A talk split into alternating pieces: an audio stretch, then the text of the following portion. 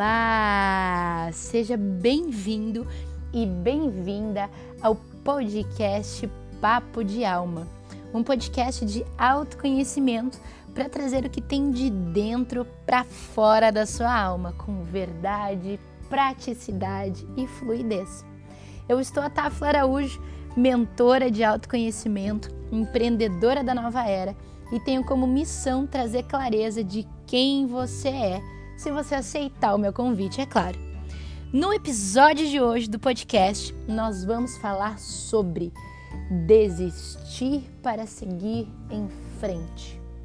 Uau! Quantos momentos ou quantas vezes já não foi nos dito que quem desiste é fracassado, é fracassada. Se eu, desistir, se eu desistir de algo na minha vida, ainda mais se isso parece estar me fazendo bem. Quer dizer que eu estou tendo uma escolha errada. Até mesmo burra, já ouviu isso? Já, já tive essa experiência de ser chamada de burra porque estava fazendo uma escolha em que aquela pessoa achava que era errado. E é sobre isso que eu quero conversar hoje. Eu achei tão importante todas as vezes que eu tive que desistir na minha vida de algum projeto, de, de alguma amizade, de alguma ideia, de alguma decisão que eu tinha que tomar, que isso foi me trazendo vários aprendizados. E são eles que eu compilei e resolvi abrir hoje, bater esse papo aqui contigo. Vamos falar sobre a importância de desistir. Até porque, querida alma, ter foco não é se tornar monótono. É um samba de uma nota só. Há muito pelo contrário é ser mais diverso, mais criativo, mais curioso. É um buscador por excelência. Então, quando a gente desiste, a gente não está se tornando monótono. É preciso acolher e viver o novo, ao menos de vez em quando. Mas, especialmente, é preciso ser capaz de abrir mão do que não se quer para chegar ao que se quer.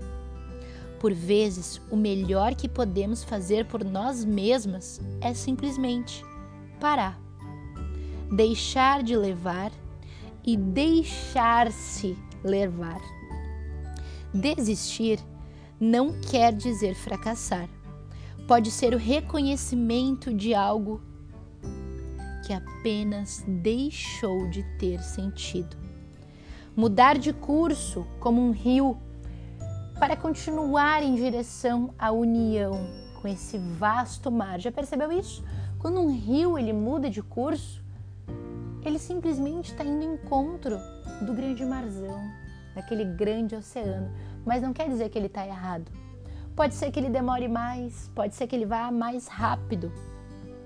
Mas isso é aceitar para a gente conseguir seguir em frente é tornar-se maior dependente de ser capaz de fluir pela vida, sem se estagnar em certos modelos, rotinas, compromissos ultrapassados, deveres impostos. Há uma missão maior, querida alma, que é alcançar a si mesma, realizar-se. Para isso, é preciso autoconhecimento, percepção plena, coragem para empreender nas mudanças é preciso ter desapego para largar o que não é e principalmente clareza de valores para você não perder o rumo. Em algum lugar está o grande mar da consciência pura. Contudo, é fundamental a gente seguir em busca com fluidez, com flexibilidade e com tolerância. Há coisas para começar finalmente. Aquilo que está na nossa caixa dos sonhos, nas gavetas das nossas pendências, no calendário do nosso futuro. Então, que se comece o que há para começar.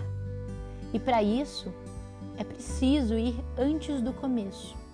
É preciso abrir espaço, respirar fundo, largar de mão, parar o que não deve continuar. É preciso mudar. Que hábito que não queremos mais? Que imagem nós queremos transformar, que relacionamento nós almejamos ter, Que empreendimento sonhamos realizar? Que viagem queremos fazer? Tudo, tudo, querida alma, é possível desde que sejamos capazes de escolher. E se você não ouviu o episódio anterior do Papo de Alma, te convido para voltar lá, onde eu falei sobre escolhas e decisões. Perceba, não há tempo, nem recurso, nem capacidade e nem nada que possa nos impedir de atingir quem nós queremos ser. Pois é que nem nos ensina o Goethe, se você é capaz de sonhar, é porque você é capaz de realizar. E antes do início, olha isso que profundo, antes do início há um fim. Parar com aquilo que não é mais. Nós temos a mania de acreditar que a vida é o que nós estamos fazendo, mas não. O que estamos fazendo se transforma na vida que levamos. Se mudarmos o que fazemos, a vida que é uma massa modelável de tempo e energia, ela também muda, ela também se modifica. Então aprenda a parar, seja o que for que não serve mais. Pare agora mesmo. Recomece de outra forma. Experimenta aí fazer, viver, construir, planejar, realizar, se relacionar ou o que quer que seja de outra forma. E não fique espantada, querida alma, se as coisas ao redor também se modificarem. Eu sinto que isso é, inclusive, o fluxo natural. Imagina tudo agora, junto aqui comigo, imagina tudo como se fosse um, um grande Lego. Toda vez que nós mexemos as peças, a gente transforma um caminhão em um edifício e depois num operário depois a gente destrói e transforma tudo num avião e por aí vai. Então, ao mexer uma peça, todo o conjunto vai se modificar. Se não dá para começar imediatamente, ao menos pare. Essa mudança pode ser a mais significativa. Tudo o que é preciso para continuar no caminho rumo ao mar, que nem o rio que muda de fluxo. E se, para parar, a tolerância nos é solicitada, a flexibilidade exigida e a coragem acionada, então é preciso pensar por onde começar a pôr fim no que não é mais. Não precisa ser nada grandioso, mas tem que ser significativo sim. Que tal então começar parando com a certeza? Já parou para pensar nisso? não tenha certezas. Abra mão de todas elas e assim, no espaço da dúvida, novas respostas poderão surgir. Ou não. Como diria o mestre Zen, não é mesmo? O fundamental é manter o foco no essencial, naquilo que dá sentido e tem significado. O famoso viva com propósito, é isso. Se for preciso parar, desistir, mudar, Seja lá o que for necessário para você manter o foco dos seus valores, faça.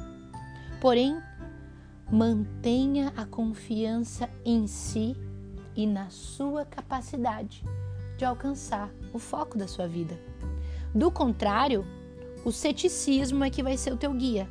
E cético é aquele que não acredita, é um descrente em determinado assunto ou uma situação. E o exercício do ceticismo, veja bem, é também uma enorme ausência de fé, seja na transcendência, na vida ou na oportunidade, e de esperança também. É a não condição, é a imobilidade, ou ainda pior, é um profundo cinismo diante de novas ideias e propostas. Sabe aquelas pessoas que não largam por nada, desiste. Ah, porque eu vou até o fim, porque eu não vou abrir mão, porque eu queria isso do começo, então agora eu vou até o final. Mas ela está se machucando no meio do caminho, não está mais fazendo sentido. Esta é a pessoa cética. Percebe? É não fazer e não apoiar quem faz. O ceticismo, ele é uma das fontes da imobilidade, da esperança, da ausência, da confiança. E é claro, do consequente vazio da ação. O cético, além de matar as condições internas para a criação dos seus sonhos, ele ainda faz campanha para desestimular e diminuir a confiança nos sonhos dos outros. Olha isso. Será que você anda sendo um cético, uma cética aí na sua vida? É o verdadeiro estraga prazer, que sempre tem uma palavra amarga para diminuir o fervor e o ânimo das pessoas em planos e que estão ali em busca dos sonhos dela.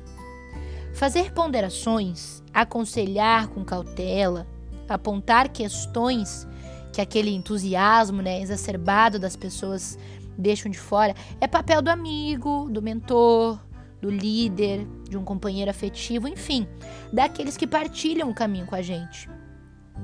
Mas, no entanto, querida alma, perceba: ninguém, absolutamente ninguém tem o direito de pisar nos nossos sonhos, de demolir as nossas convicções, de derrubar o nosso entusiasmo. Nem nós temos esse direito de fazer isso, seja com nós mesmos ou com os outros. Não importa se o que você deseja ninguém fez ou poucos conseguiram. Isso não significa que é impossível. Somente que ainda não foi tentado ou que foi tentado por poucos. Tudo o que foi construído pelo ser humano nasceu de um sonho, de um conceito abstrato.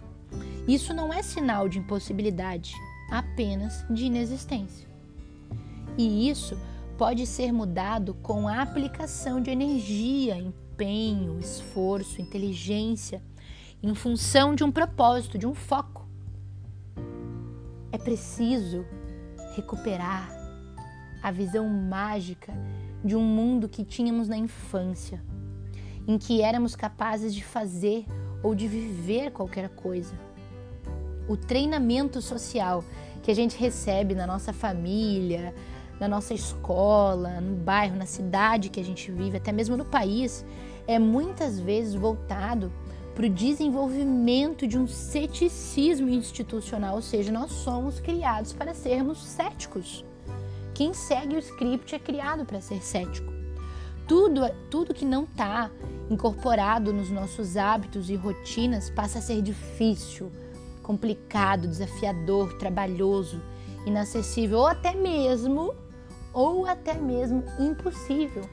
Ou seja, tudo aquilo que está fora do padrão pode parecer para você desafiador no primeiro momento, ou até mesmo impossível, mas é somente porque isso não estava incorporado nos teus hábitos, na rotina da tua família, nas crenças que você tem. Então, manter a objetividade mental ela é fundamental para o nosso progresso, ou seja, foco. Seja para evitar coisas que não nos levam a lugar nenhum, ou para evitar o extremo oposto da cautela excessiva, ou seja, o ceticismo diante do novo, do diferente ou do transformador. E em tempos remotos, né, querida alma, como esses que nós estamos vivendo, nós é, algo me lembra muito, por exemplo, os nossos povos ancestrais. Os nossos ancestrais, eles acreditavam em questões que transcendiam o visível e o material. A nossa visão científica, né, cética, racional, baniu essas crenças como absolutas besteiras supersticiosas.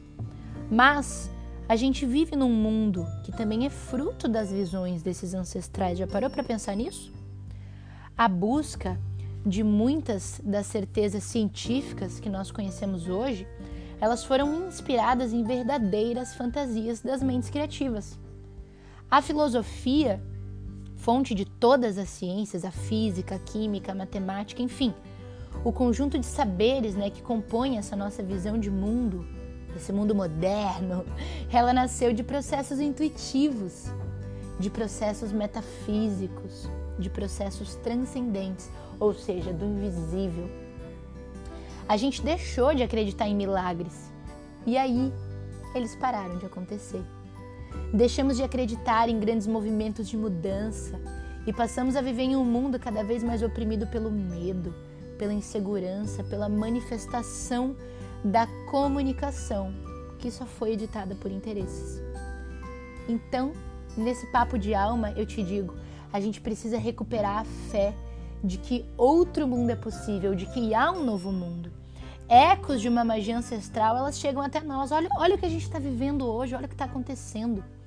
Todos nós já realizamos pequenos milagres pela força da nossa fé.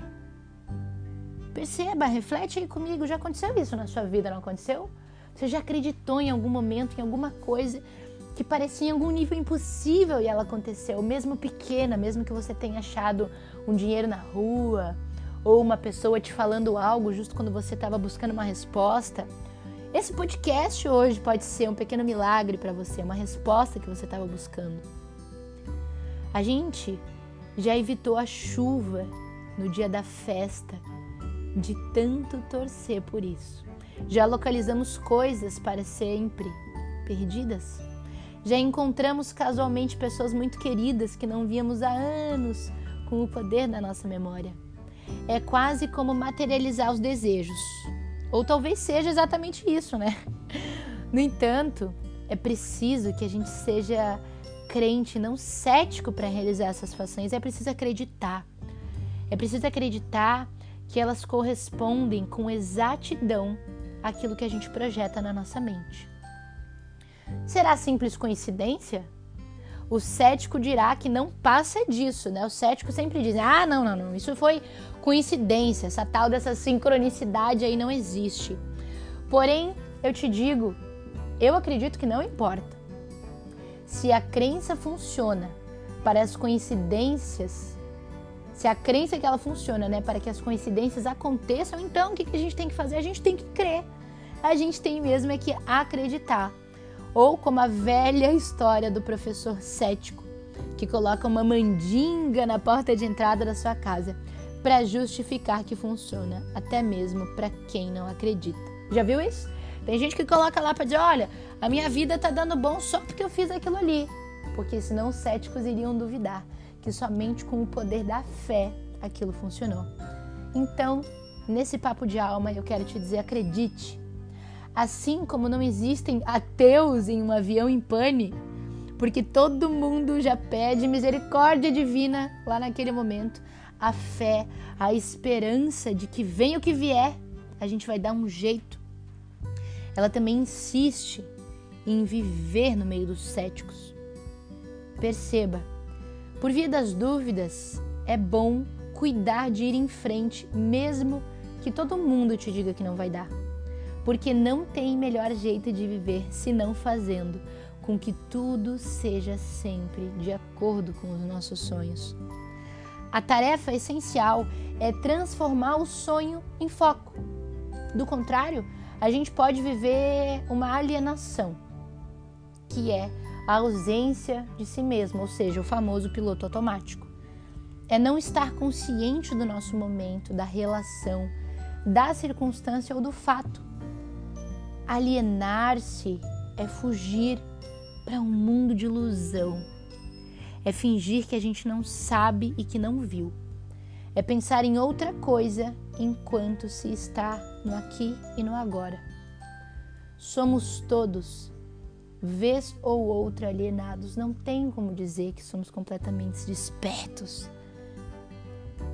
Mas perceba, querida alma, a alienação é aliar-se do conflito porque a gente não quer sofrer e aí, quando acontece isso, a gente acaba sofrendo mais por não viver o todo que se apresenta em cada instante. É quando a gente tapa os ouvidos com as mãos para não ouvir as tristes notícias, como se assim elas deixassem de existir. Isso acontece muito, né? Quando a gente desperta, entra no mundo do autoconhecimento, a gente quer fingir que essas coisas não existem. É fechar os olhos para ver se dessa forma se apaga a realidade. É não querer sentir por sentir com mais intensidade. Alienar também é enlouquecer. É o oposto da lucidez. É separar, é desviar, que é o oposto de se aproximar. Então, pensando assim, por que será, né, que às vezes a gente escolhe a alienação? Eu sinto que num estado de alienação, ou do piloto automático, a gente não olha nos olhos, porque o olhar ele atrai sempre para a profundidade, para a realidade, para a relação. É o exercício do lúcido, do próximo, né? daquele que se mantém. Há um mundo escondido atrás de cada olhar. São sentimentos, pensamentos, vivências, memórias. Não é possível a gente se alienar na intensidade de um olhar. Por isso que nesse novo mundo eu acredito que quanto mais a gente pratica olhar uns nos olhos dos outros, menos alienados a gente fica nesse mundo. Então, quando a gente aprofunda o olhar sobre o outro, a gente também está mergulhando em si mesmo. Vencer as barreiras dos nossos temores mais internos, né? Superar a dificuldade de se ver, de tornar-se presente de si mesmo, sem ausência, sem piloto automático. Porque o piloto automático é poder ver mesmo sem querer enxergar. Isso é alienação. A alienação é um grau menor de consciência, ela é uma consciência restrita, específica. A alienação ela, ela é ir na direção oposta da iluminação, porque iluminar-se é fazer tudo o que já se faz, mas com um maior grau de consciência. Sempre que a gente amplia a nossa consciência de mundo, a gente se ilumina. Então, iluminar-se, portanto, não é aquilo que a gente fala, né, de virei santo, de dar embudeci, virei Buda. Mas iluminar, na minha visão, é um caminho diário sobre os horizontes da nossa própria existência, a gente ter essa consciência. Sofrer ou mudar. Essas são as opções sempre presentes a cada desafio doloroso da nossa vida. Fatos do nosso passado, eles jamais vão ser modificados, mas é perfeitamente possível alterar a nossa visão sobre eles. Então, quando a gente está desistindo das coisas, a gente também está trabalhando o nosso perdão. A gente está alterando a nossa visão do que é desistir. E desistir não é fracassar, muito pelo contrário é a gente de fato fazer esse exercício do perdão com essa crença, com quem nos fez acreditar que desistir é errado. E talvez esteja no momento da gente fazer isso. É hora da gente pensar que dá para fazer certo, que dá para viver em prosperidade, em abundância, dá para amar e ser amado, dá para ter amigos e ideias, é para dá para ter respeito, e a gente poder viajar, conhecer, mudar, crescer. Essa eu sinto que é a fórmula da gente conseguir elaborar focos mais saudáveis. É desistir também de uma forma saudável, porque a qualidade do foco é tão importante quanto a nossa clareza e a nossa precisão. Ter foco voltado para o sofrimento só causa um transtorno maior por dentro e por fora. Por isso é preciso limpar a lente do foco e tornar ela cristalina. Eu sinto quando a gente abre mão, que também pode ser visto como desistir, a gente está deixando o velho ir para o novo chegar, permitindo com que a nossa vida seja um eterno presente, já que todo dia é uma nova surpresa. Faz sentido isso para você, querida alma? Gostou desse propositando profundo de hoje sobre o que é desistir?